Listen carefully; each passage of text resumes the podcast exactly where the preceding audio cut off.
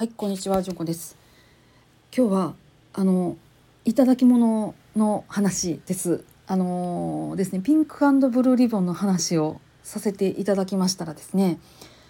えーウェーブオブライト名古屋の、えーお寺さんからですね、あのチャリティーキャンドルを 頂戴しました。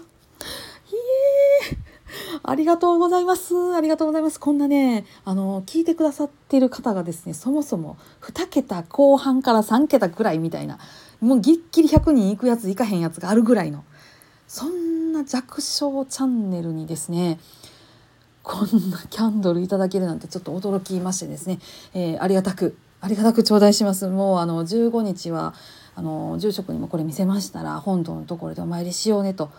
言うてくれはりましたんでもうこれはあのありがたく頂戴します。ねえーうちもねもう一人ぐらいねお寺に子供が来てくれたらいいなっていうふうに思ってたんですけどもまあ私のタイムリミットも参りましたし、まあ、そもそも今ねもう地球ありませんしそれもね、えー流産がきっかけだったっていうところもありましていやーなんかあの ありがとうございます。こんなこともあるんやなと思って非常に嬉しかったです。えー流産早産、えーそういったペリネイタルロスと言われる、えー周産期死亡に関してはですねやはり、えー先えー先日の配信でもお伝えしました通り本当にお母さんの負担が大きいものです。ね、身体的な負担プラス精神的な負担さらには当事者がお母さんだけっていうことがとても多いっていう孤独もうこのね3連コンボ決まってるんでマジでしんどいっていうやつやと私思ってるんです。せやけどあのその悲しみね悲しみをあのなくなすことはねできひんくっても悲しみと一緒に生きていくことはできるんじゃないかなっていうのはちょっと私思ってます。すっごい綺麗事に聞こえると思うんやけど綺麗事言わしてもらうとほんまにそう思ってるんです。で私自身も、えー、と学生時代にね、えーやむにやまれぬ事情で、えー子供とお別れしたっていう友人がいたり、えー流産とかのねかなり激しい話とかっていうのもやっぱり友人から聞かせてもらったりっていう中でですねそういう悲しみが私の人生に来たっていうその後の人生を送っている私思うとそういうね悲しみのことをあってよかったとは絶対言えへんけどあってよかったと言いたいとは思ってるんです。